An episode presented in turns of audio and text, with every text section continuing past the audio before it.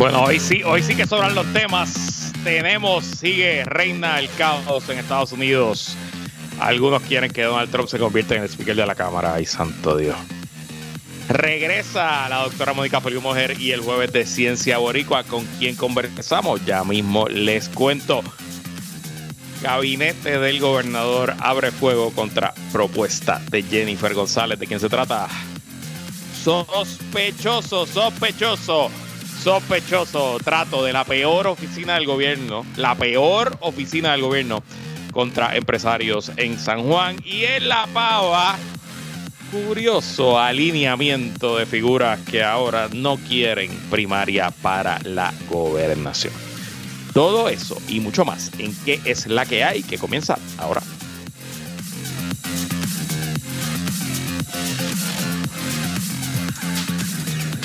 El análisis más potente y completo comienza ahora. Luis Herrero llega prendiendo fuego a los políticos y figuras que se atreven a dañar el país. Radio Isla 1320 presenta ¿Qué es la que hay? con Luis Herrero.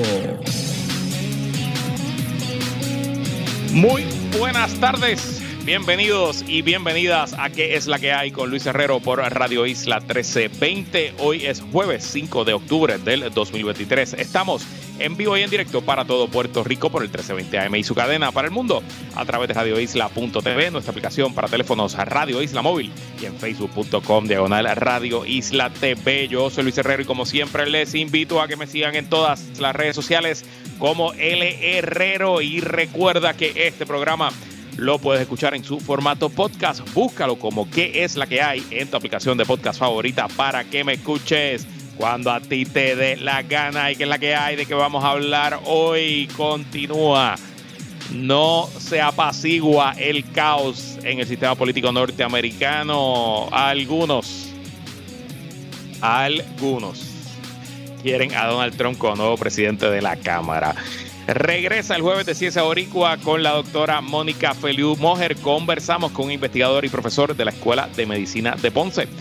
Hacienda le dice a Jennifer, chica, no seas disparatera y deja, córtale a las propuestas populistas. Sospechoso trato de oficina de permisos del municipio de San Juan. Oigan, la peor oficina del gobierno de Puerto Rico es la oficina de permisos del municipio de San Juan con negocio en Miramar y en La Pava se alinean los planetas de los que no quieren primaria, mm, habrá un eclipse.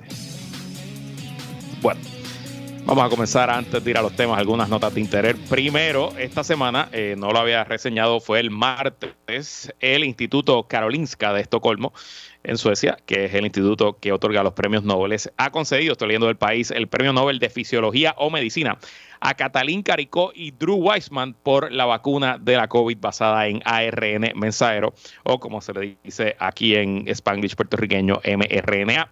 La bioquímica húngara Catalín Caricó pasó 40 años trabajando en la sombra y desarrollando avances claves para las inyecciones de Moderna y BioNTech. Drew Weissman trabajó con Caricó e hizo posible las terapias a partir del ARN mensajero. Las vacunas de Pfizer o Moderna lo incorporan y no, existirán, no existirían sin su visión. Con Caricó son 13 mujeres las que han recibido el Nobel de Medicina, así que me parece que no debe haber otro candidato o candidata, en este caso dos, que merezca más el premio Nobel de la Medicina que estas personas que eh, estuvieron por décadas desarrollando la tecnología de mRNA o el ARN mensajero, que son la base de las vacunas del COVID. Y yo sé que todavía hay voces por ahí que siguen empujando un mensaje de miedo sobre el tema de las vacunas, a pesar de que no son una, ni dos, ni tres, son sobre cuatro billones, miles de millones de personas que se han puesto la vacuna y que la evidencia es más que clara que donde hay mayor tasa de vacunación hay menor tasa de muerte por el COVID controlando todas las variables, variables de clima, variables de salud, variables de edad, variables de enfermedades como olvida, donde más la gente se vacunó, menos la gente se murió. Eh, y de hecho, yo sigo vacunándome, estoy buscando para darme la nueva dosis de la versión actual y mi niña, que acaba de cumplir cinco meses, a los seis meses se pondrá su vacuna. No le hagan caso a la gente del miedo. Recuerde que este es el mismo corillo que decía que ayer cuando llegó la, prueba de la alarma de FEMA íbamos a convertirnos en zombies, íbamos a hacerlo violento. Es la misma gente, creen exactamente lo mismo. Y la, la, gran mayoría de ellos también quiere que Donald Trump regrese como presidente de la Cámara. Pero de eso hablo ya mismito. Y en otro tema que ha seguido generando noticias y que llevamos siguiendo aquí en que es la que hay desde el comienzo, hay un artículo muy interesante hoy en el periódico El Nuevo Día, versión impresa, que tiene unas citas y unos eufemismos que evidentemente pasaron por las manos de un buen abogado o abogada y hablo del artículo de la periodista Keila López Alicea, la Interamericana cambia su estrategia ante demandas. Y el artículo es una entrevista con el nuevo presidente de eh, la segunda universidad más grande del país y la principal universidad privada del país, eh, Rafael Ramírez Rivera, que sustituyó al pasado presidente la semana pasada, luego de que éste renunciara o lo renunciaron porque había perdido la confianza de la Junta de Síndicos de dicha universidad. Y bueno, como ustedes recordarán, hay dos casos legales grandes luego de que hace dos años el ex presidente de la universidad despidiera sumariamente al presidente de la universidad, el, ex presidente de la Junta de Síndicos, discúlpeme, despidiera eh, al presidente de la universidad, Manuel Fernó, sumariamente, y a su ayudante ejecutivo, el licenciado Dominic Guillermini. Ustedes saben que yo he hablado aquí muchas veces que Dominic y yo somos amigos desde hace décadas y que obviamente siempre me ha parecido que fue una acción arbitraria, temeraria y probablemente ilegal la que hizo la universidad contra la Doménica, así que para dejar claro. Eh, este asunto, bueno, la semana pasada al presidente de la Junta lo renunciaron porque, y es mi especulación, evidentemente había metido a esa institución en un entuerto y las demandas que le radicaron tanto Fernó como el licenciado Guillermini muy probablemente le cuesten unos cuantos billetitos al sistema universitario de la Inter. Bueno, pues hoy en este artículo, que como le digo está plagado de lenguaje legal, la Interamericana cambia su estrategia ante demanda. Dice aquí, la Junta de Síndicos de la Universidad Interamericana de Puerto Rico pasó a manos de la administración de la institución académica y de la oficina del presidente el manejo de los pleitos judiciales que existen en torno a la destitución del expresidente Manuel Fernós la administración se va a hacer a cargo de todos los casos legales que hay o recursos que sean sometidos de Fernos o de parte de nosotros en esta situación, como lo hacíamos antes. Yo voy a estar a cargo con mi directora de Asuntos Jurídicos. Nosotros vamos a manejarlo todo, expresó el presidente de la Interamericana, Rafael Ramírez Rivera. O sea, está confirmando que, contrario a la práctica típica, no solo de las universidades, sino de cualquier organización corporativa, conjunta de directores y con un presidente, un CEO, un oficial ejecutivo, las demandas, tanto ofensivas cuando es la institución la que demanda o defensivas cuando es demandada, no las maneja la Junta de Directores o la Junta de Síndicos. La Junta de Síndicos no se mete en ese micromanagement de ningún tipo. Y aquí, por alguna razón que todavía no se conoce públicamente, las demandas contra Dominic y Fernós y viceversa eran manejadas directamente por la Junta de Síndicos de una manera ad hoc, que fue lo que se eh, reportó la semana pasada en Noticiero. Y ese lenguaje que yo les acabo de leer del nuevo día, evidentemente es una admisión sin que se admita directamente que estaban corriendo este proceso con las patas. Y de hecho, algo que no está en la demanda de hoy, pero que tengo la información aquí, tanto en el caso federal, en la demanda Guillermini de, de Gracia versus Interamericana, Interamerican University, en el Tribunal Federal de Puerto Rico, se presentó hace unos días el documento número 46, el 5 de octubre, se presentó ah, anoche a las 12 y 44, ah, ayer, hoy, perdón, hoy al mediodía, sí, a las 12 y 44 del mediodía hoy, una moción para retirar la representación legal del licenciado Luis Rodríguez López, que era el abogado de la Interamericana en esta demanda. También, como si fuera poco, eso es en la jurisdicción federal, en la jurisdicción estatal hay otra moción hoy presentada donde los abogados de la universidad se están retirando del pleito. Obviamente usted no se retira de un pleito si no es porque metió las patas. Así que evidentemente la universidad aquí está admitiendo que había llevado todo este proceso mal y que probablemente esto termine en eh, un desenlace negativo para la institución educativa. Y aprovecho porque, como parte de todo este cambio en la dirección, pues el nuevo presidente de la Junta de Síndicos es una persona a la que yo conozco bien, y no solo que la conozco bien, es que la admiro y confío en él con los ojos cerrados. Hablo del CPA Domingo Más Rivera, el nuevo presidente de la Junta de Síndicos. El eh, contable Domingo Más y yo tenemos una relación profesional porque él es el contable de mi empresa y mío personal por ya hace 12 años. Así que es una persona que después de mi esposa es la que conoce todos mis secretos. Es un hombre, un profesional de primera, tiene su oficina y su práctica en Mayagüez. Estoy seguro que tiene las mejores intenciones de la Universidad de Puerto Rico en su corazón. Y aunque yo no soy su abogado, ni lo quiero ser, ni él me ha pedido ningún consejo, aprovecho el privilegio de tener este micrófono para decirle, eh, es mejor una transacción. Una transacción mala es mejor que un juicio bueno. Acaba en este asunto ya. Evidentemente esto fue usando eufemismo político la pasada administración.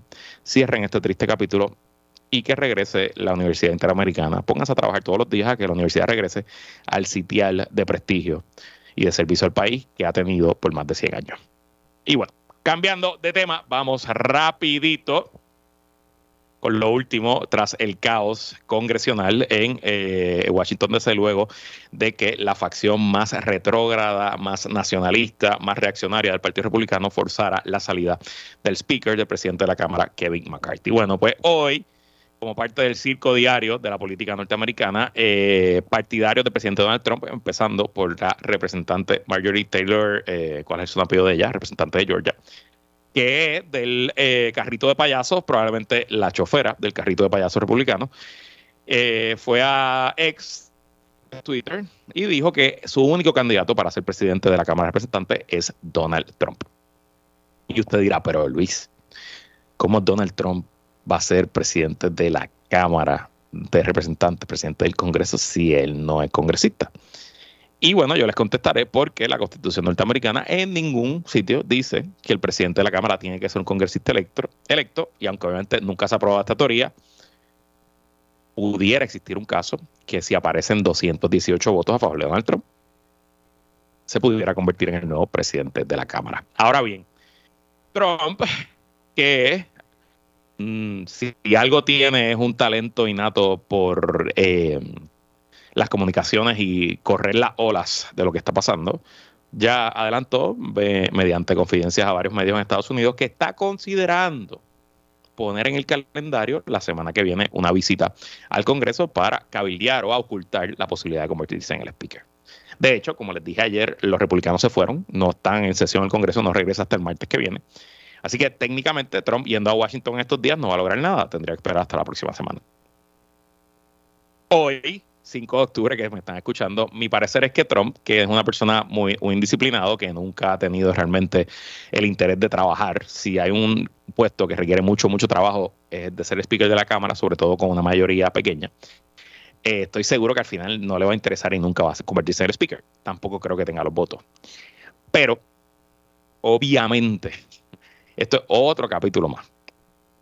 Otro ejemplo más de la decadencia y por dónde va el discurso político norteamericano. En contraste, eh, mira, aquí ya me están mandando fotos de Donald Trump. Eh, en contraste, los demócratas hoy, el presidente, perdón, el, portavoz de la minoría demócrata, el congresista Hakeem Jeffries, envió una carta a todos sus compañeros de delegación eh, pidiéndoles que todos estén sin falta personalmente allí en el Congreso, en el hemiciclo, el martes, porque como aprendimos esta semana, la votación para eh, eh, eh, nombrar un presidente, un presidente de la Cámara, requiere solamente votación de mayoría de los presentes. Así que, en teoría, si en algún momento faltan algunos republicanos, se enferman, boicotean la sesión, quién sabe, y puedo estar equivocado, pero eso es lo que yo entiendo que es la movida de los demócratas, pudiera dentro de un escenario donde haya más demócratas en un momento específico en el, en el floor, elegir un presidente de la Cámara Demócrata. Obviamente no tendría, obviamente le añadiría aún más al caos. Y de este tema seguiremos hablando en los próximos días. Vamos ahora de regreso al jueves de Ciencia Boricua. Ciencia Boricua con Mónica Feliu en ¿Qué es la que hay? Como todos los jueves, conversamos con lo mejor de la ciencia puertorriqueña junto a la directora de comunicaciones de Ciencia Puerto Rico, doctora Mónica Feliu Mojer. Bienvenida, Mónica. Qué bueno tenerte de vuelta. Gracias, Luis, que es la que hay. Bueno, bueno estar de vuelta. Todo súper bien, todo súper bien. Obviamente, eh, el país sigue a patas para arriba, tanto aquí y allá, así que pues no te perdiste de tanto en este mes que estuviste fuera. Bueno, cuéntame, ¿con quién vamos a conversar hoy? Mira, hoy nos acompaña el doctor Wilfredo de Jesús Rojas. Eh, él es médico, investigador y profesor en la Escuela de Medicina de la Ponce Health Sciences University y nos va a contar un poco del trabajo que hace estudiando enfermedades raras de los pulmones en Puerto Rico. Enfermedades raras de los pulmones en Puerto Rico, eso suena a nombre como de una banda de, punk. Eh, doctor Wilfredo de Jesús Rojas, bienvenido y qué es la que hay. Saludos, saludos, gracias por invitarme. Y así como tú dices, pues puede sonar como una banda, pero en realidad eh, se estudian las enfermedades raras. Eh, existen muchas enfermedades raras y pues yo soy uno de los investigadores que actualmente en Puerto Rico está eh, investigando este tipo de enfermedades que, que no se sabía mucho en Puerto Rico. Pues de eso queremos hablar, de las enfermedades raras. Así que, como siempre hacemos, comenzando este segmento, háblanos un poco de ti, dónde te criaste, qué y dónde estudiaste y cómo terminaste estudiando enfermedades raras. Pues mira, eh, yo soy el boniteño, así que eh, nací allí en el pueblo Bonito, eh, estudié en la UPR en Calley, mi bachillerato, luego me fui a hacer medicina a, a recinto de ciencias médicas y luego entonces hago pediatría en el centro médico y decidí hacer neumología pediátrica en, en Houston. Luego de eso eh, regreso a la isla y pues yo pensando que iba a estudiar principalmente enfermedades como asma, que es bastante común entre los puertorriqueños, me encontré con muchos pacientes que tenían esos diagnósticos que nadie conocía o ni siquiera tenían diagnósticos.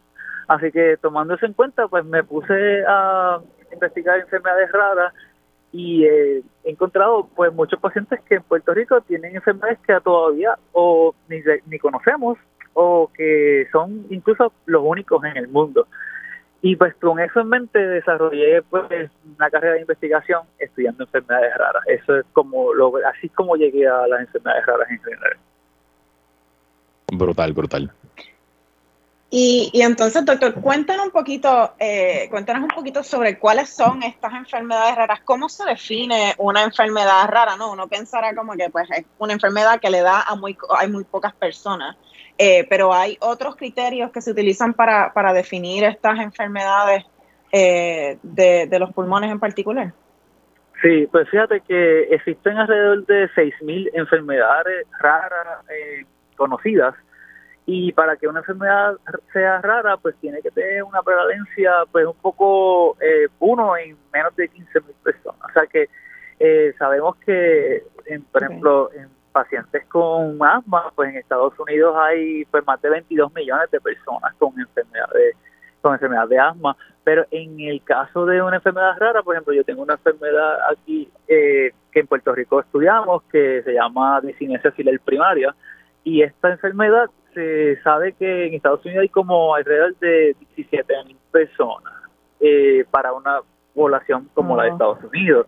En Puerto Rico, si, extrapolamos esos números, pues posiblemente una enfermedad rara es aquella que afecta entre 400 a 500 personas en la isla.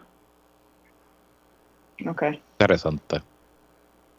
Y le pregunto, doctor, obviamente usted combina ambas cosas, lo que es el trabajo clínico, su, su práctica de medicina con la investigación en el laboratorio.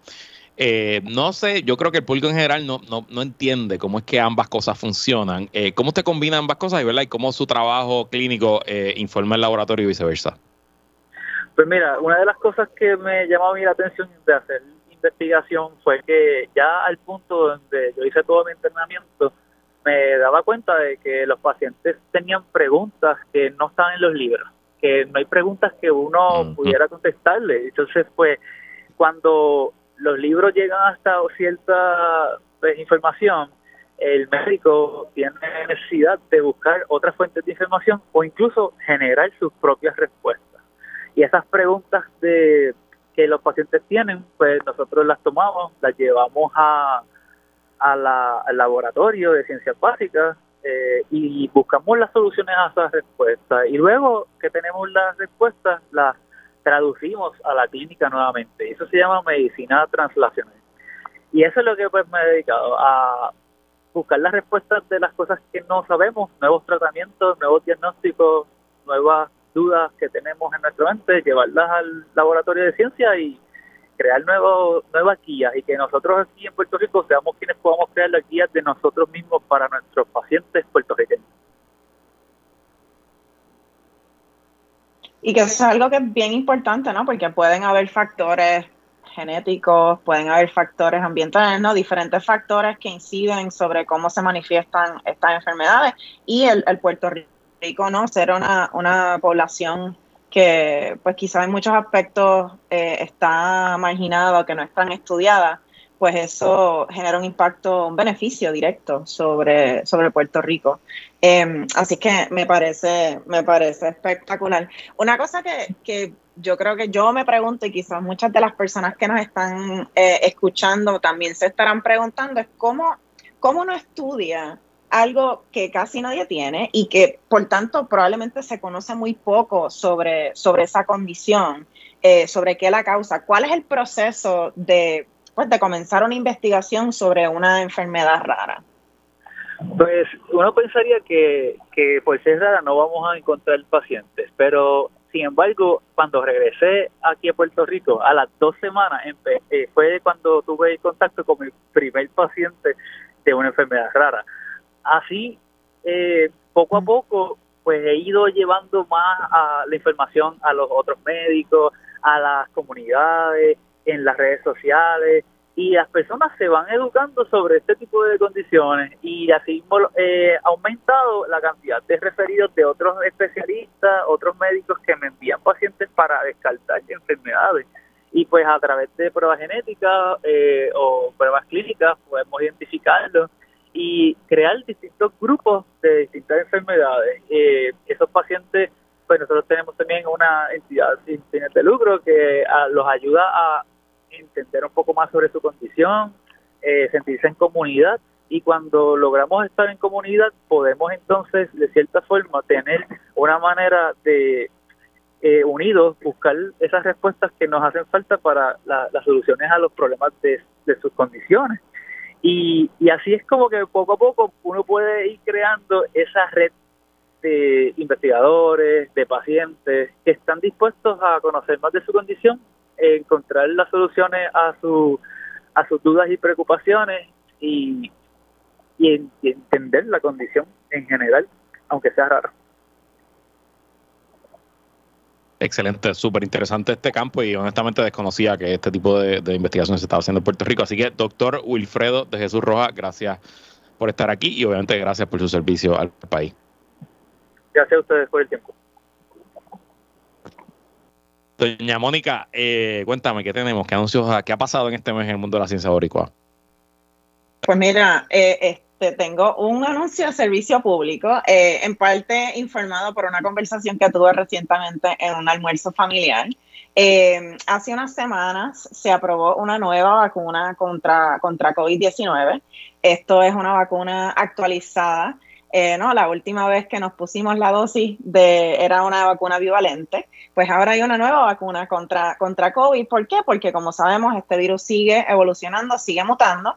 Así es que esta nueva dosis está diseñada para protegernos sobre la, variante que es como la más cercana a, la que está circulando. He estado escuchando muchas historias de brotes de COVID ¿no? en, Puerto Rico y hace, hace una semana estaba almorzando con mi familia y estábamos conversando y éramos como 10 y yo diría que como 8 personas me dijeron, ay, yo no sabía que había una vacuna nueva contra COVID.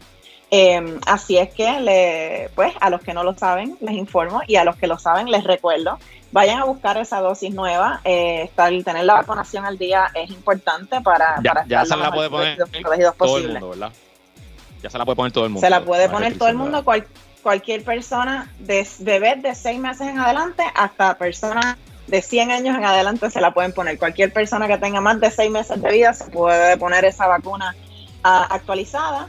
Eh, así es que es importante que también nos pongamos la vacuna de la influenza. Nos podemos poner las dos dosis, una en cada brazo, para que no nos duela mucho eh, un solo brazo.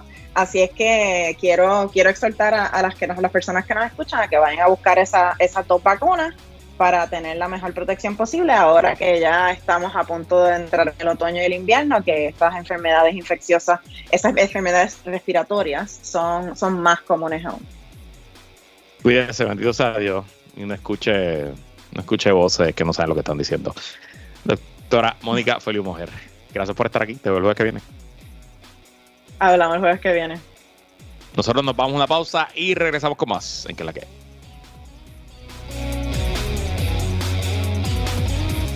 Bueno, regresamos. Em,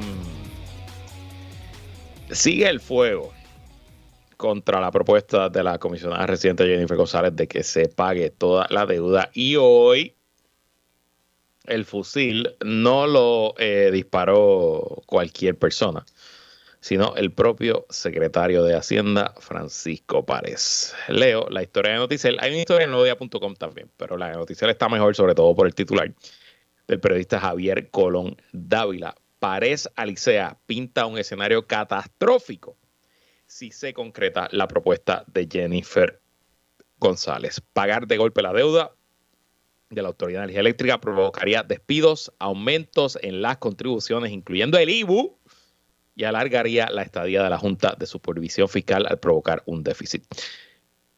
Según el comisionado, la propuesta, eh, perdón, según el secretario de Hacienda, la propuesta de la comisionada residente Jennifer González eh, provocaría despidos de empleados públicos, que el gobierno caiga en déficit y con esto una extensión de la estadía de la Junta de Supervisión Fiscal, dijo esta mañana el secretario de Hacienda, Francisco Párez Alicea. Preguntado sobre el tema en una conferencia sobre las finanzas del país, anoten eso, hagan venta notar, una conferencia sobre las finanzas del país, que voy a regresar a eso.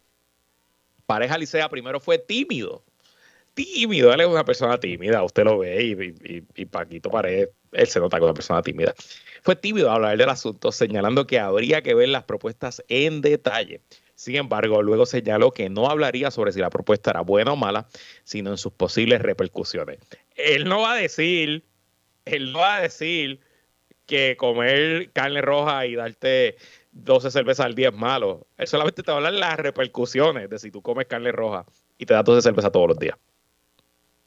Acto seguido pintó un cuadro catastrófico si se materializa lo que propone González. Escuchen el cuadro catastrófico que hoy el secretario de Hacienda le comunicó a los medios. Se trataría de la erogación de unos 2.800 millones del Fondo General y Pareja Licea fue claro en que ese dinero no está disponible. Sostuvo que si bien la cuenta del secretario de Hacienda puede superar los 7 mil millones, gran parte de ese dinero está comprometido habrá alguna obligación que vamos a incumplir, dijo. Los recaudos que se necesitarían para hacer una obligación de esa manera y tener un presupuesto balanceado, el gobierno tendría que recaudar 19 mil millones de dólares. O sea, el gobierno tendría que recaudar, si no me equivoco, como 40% más de lo que recauda hoy para poder hacer el pago que dice Jennifer González. Ese es mi cálculo. Eh, por lo cual, entrar a una transacción de esa naturaleza tendría el efecto de terminar un año fiscal en posición deficitaria, agregó el secretario en conferencia de prensa. Esto afectaría a los componentes o habría que recalibrar aumentando impuestos. Dijo el eh, secretario de Hacienda también, el gobierno tendría que realizar recortes a presupuestos en momentos en que el 80% del presupuesto corresponde a nómina. Pareja Licea indicó que el déficit presupuestario sería, tomándose como base los estados financieros del 2021, de 1.300 millones. Jennifer, ¿tú quieres que el gobierno termine en déficit? Ave María, Jennifer. Por lo tanto, para evitar este escenario, se tendría que aumentar el IVU a 15 o 16%. Qué casual, qué número más particular, 16%. ¿Usted recuerda quién fue el que propuso aumentar el IVA a 16%? Ah, sí, Alejandro García Padilla. Qué casualidad que ese sea el número que el secretario de Hacienda pone hoy. Hay que evaluar las repercusiones. Se estaría vistiendo un santo para desvestir otro, dijo el secretario de Hacienda, el tímido, dijo tímidamente, tímidamente el secretario de Hacienda, Francisco Pared. Ok. Primero, el secretario tiene razón y yo no voy a cuestionar los números, me parece que esos son los números. Aquí estamos en contra de la propuesta, hemos hablado de eso desde que la hizo. Es una propuesta populista que no tiene mérito y que responde no solo al interés de Jennifer González de ser electa gobernadora, sino que probablemente, me parece, nos da la sospecha, nos huele a que responde a los intereses de los donantes de su campaña, sobre todo los bonistas y los abogados y financieros que los representan. Habiendo dicho eso, lo que les dije que iba a regresar a que hoy el secretario hizo una conferencia de prensa sobre las finanzas del país. Miren, yo no sé, yo no sé si esa conferencia de prensa el secretario la tenía planificada hace tiempo. Yo no sé si el Departamento de Comunicaciones de Hacienda junto a la Oficina Central de Comunicaciones de la Fortaleza en alguna estrategia de presentar números había dicho hace tiempo, hace un mes, hace dos semanas, hace tres días. El jueves 5 de octubre vamos a hacer una conferencia de prensa sobre la finanzas. Yo no sé. A lo mejor sí. Vamos a decir que sí, que ese era el plan. Lo que yo les garantizo es que el secretario de Hacienda no se paró en ese podio sin una respuesta clara a la pregunta obvia que le iban a hacer los periodistas para que reaccionara a la propuesta de Jennifer González. ¿Y saben qué? Eso es lo que le va a pasar a Jennifer González todos los días, de aquí a la primaria de junio, porque cuando se habla de las ventajas que tiene un incumbente en una primaria, pues esta es una de las ventajas. Que nadie más en el país, absolutamente nadie más en el país, puede sacar al secretario de Hacienda, que resulta que este secretario de Hacienda en particular es probablemente el funcionario público con mayor credibilidad de todos los funcionarios públicos. O sea, que tú no estás sacando aquí a Chencho Matapuerco ni a Luis Herrero, el popular, el popular que habla en la radio. Tú estás sacando al secretario de Hacienda, Francisco Paquito Pared. A que diga, Jennifer, no seas tan politiquera. Así que, sin duda, haciendo el análisis político del comentario público hoy. Jennifer González está ganando esta contienda. Jennifer González tiene pueblo. Jennifer González tiene carisma. Jennifer González nunca ha perdido una elección. Pero Jennifer González nunca se va a enfrentar a una campaña como la que ya comenzó hace una semana, donde un gobierno del PNP que nunca ha tenido repercusiones en utilizar el gobierno para adelantar sus intereses partidistas, le va a tirar con todo a la comisionada residente. Y quedándonos en temas económicos, pero ahora trayéndolo al micro.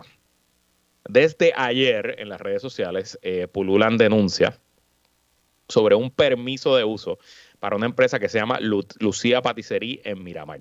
Lucía Patisserie es una empresa de Lucía Merino y Johan Villafañe, que son los propietarios del establecimiento. discúlpenme, estoy de vuelta, eh, se fue la luz por eso me fui. Eh, así que disculpen unos minutitos, cosas que pasan.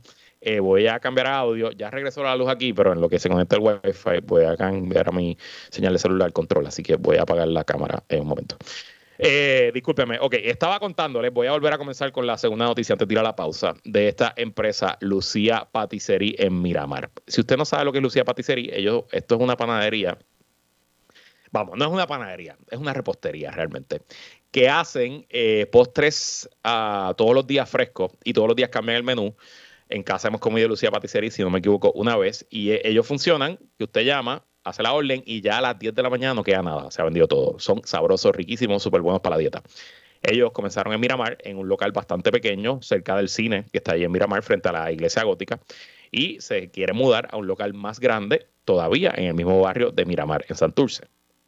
Y ayer comienzan a circular eh, publicaciones en las redes sociales de distintas personalidades, vi por ejemplo la del urbanista, eh, cuestionando y criticando que la oficina de permisos del municipio de San Juan, tras meses de que esta, esta panadería, esta repostería se mueva a un local comercial que ha sido comercial toda su vida, que ya gastaron en mover equipo, que ya están ready para comenzar a operar, que aumentaron su capacidad, contrataron más personas, están listos, solo falta el contrario permiso de uso que el municipio no está haciendo nada, que está arrastrando los pies. Los artículos alegan y la, y la empresa alega que hay unos vecinos que se están quejando. Yo no sé, yo desconozco si eso es cierto o no. Pero yo les puedo garantizar, como 12, en 12 años que yo llevo de empresario, que he trabajado con todo tipo de agencias del gobierno, locales, federales y municipales, tanto como contratista y también como ciudadano que busca papeles, que no hay una oficina peor en todo el gobierno de Puerto Rico. Y créanme que hay mucha competencia, hay mucha, mucha, un montón de competencia. No hay una oficina peor que la oficina de permisos del municipio autónomo de San Juan. Y esa es la realidad bajo Jorge Santini, bajo Carmen Yulín y tristemente parece que es la realidad bajo Miguel Romero. Y si usted quiere saber dónde está la raíz de la corrupción, la raíz de la corrupción no necesariamente está en los políticos corruptos, aunque ahí hay mucho también, no lo vamos a negar. Gran parte de la raíz de la corrupción está en la opacidad, en eh, la lentitud y en la burocracia excesiva de empresas como esta, de, oficinas como esta, que le están aguantando el sueño y la inversión a unos jóvenes puertorriqueños que están gastando y dejando el cuero en su ciudad porque nadie le contesta el contrallado teléfono. Es que no contestan un teléfono, no contestan un email. Y como dicen en el artículo del Nuevo Día, cada vez que tú vas a esa oficina te vienen con un cuento distinto. Parece un juego de video. Depende con quién tú hables y qué tú le digas, qué es lo que te van a contestar. Así que, de nuevo, yo no sé si lo que ellos dicen de que los vecinos y que los vecinos están conectados políticamente, eso no me consta. Pero sí me consta que si hay una oficina que no sirve. Es la oficina de permisos de San Juan y mi experiencia con ella es solamente pidiendo permisos para oficinas de agencia de publicidad y de abogados, ¿me entiendes? Yo no, yo no tengo hornos, ni brego con gas, ni hago nada que pueda matar a alguien porque no cocino. Y si mi experiencia ha sido terrible, imagínense, por la que están pasando miles y miles y miles de empresarios y empresarias en la ciudad capital. Vamos a una pausa y regresamos con más en que es la que hay.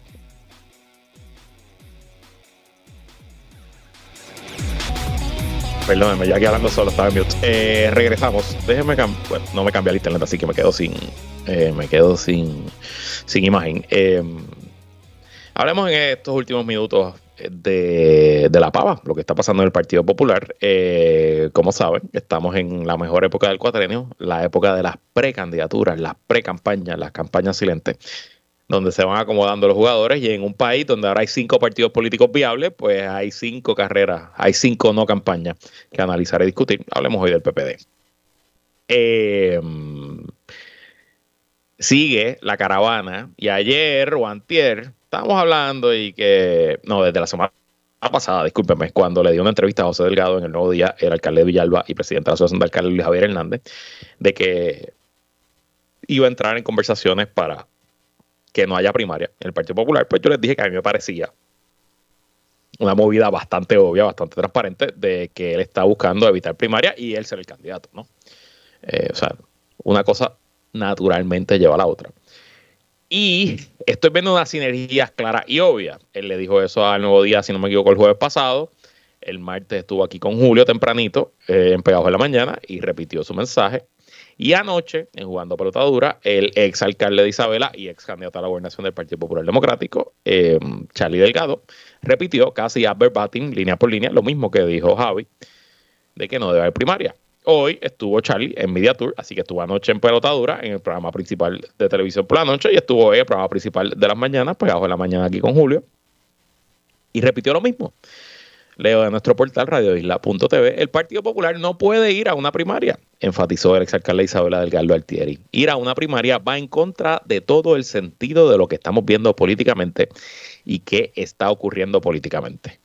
Así que dejemos claro que el alcalde de Isabela, exalcalde, perdón, está hablando políticamente. Delgado Altieri destacó que lo ideal es que el partido tenga un solo candidato para la gobernación, un punto que ha discutido en conversaciones con miembros del PPD como Javier Hernández, José Luis Dalmau y el presidente de la colectividad, Jesús Manuel Ortiz, a quien le ha pedido que se reúna a todos los posibles candidatos. Si no se da, pues oye, pues definitivamente tendremos que ir a primarias, pero creo que va a ser un proceso que va a ir en contra de la colectividad. Sin embargo, el senador Juan Zaragoza opina que el proceso primarista es uno democrático que debe ocurrir en el partido. Si tú te visualizas la escena de cinco personas en un salón decidiendo y repartiendo posiciones, pues eso no me suena tampoco muy democrático. Dijo Juan Zaragoza, yo preferiría que vaya a la primaria. Empiezo por eso que dijo Zaragoza. A mí me parece que la primaria no la despinta a nadie porque nadie va a decirle a Juan Zaragoza que no corra. Juan Zaragoza es un profesional castado, una persona que ha sido exitosa en todas las facetas de su vida que gracias a la labor de su trabajo y al éxito que ha tenido como profesional, primero como socio de Arthur Anderson y luego con su práctica privada, pues entiendo que económicamente le está bien. Sus informes financieros personales que son públicos demuestran que es una persona que está tranquilo y que él no está en el Senado porque necesita el salario y que probablemente va a correr a la gobernación porque siente que es la persona más capacitada para el puesto y no tiene nada, absolutamente nada que perder si pierde la primaria, porque se regresa para su casa tranquilo. Así que yo creo que hablar de que la primaria no se va a dar cuando ya Juan Zaragoza ha dicho una y otra vez que no se va a quitar, pues. Ajá. Y segundo, me parece obvio, porque aunque no está recogido en la nota nuestra Radio Isla, de la manera en que se está expresando Charlie Delgado, tanto hoy aquí como ayer en Jugando a Plotadura, si hay primaria, Charlie no va a correr. Eso es obvio, o me parece obvio, a lo mejor puedo estar equivocado, quién sabe, yo no vivo en su cabeza. Y también me parece obvio que si entonces hay primaria y Luis Javier Hernández se tira, Charlie va a endosar a Luis Javier Hernández. Y entonces este movimiento, este llamado de, oh, que no haya primaria, vamos a evitar la primaria del Partido Popular, eh, hay que añadirle el apellido, vamos a evitar la primaria y vamos a darle la candidatura a Javi. Y de nuevo, pues no ve, yo puedo entender el argumento y no lo critico, esto es política, vamos, se vale todo.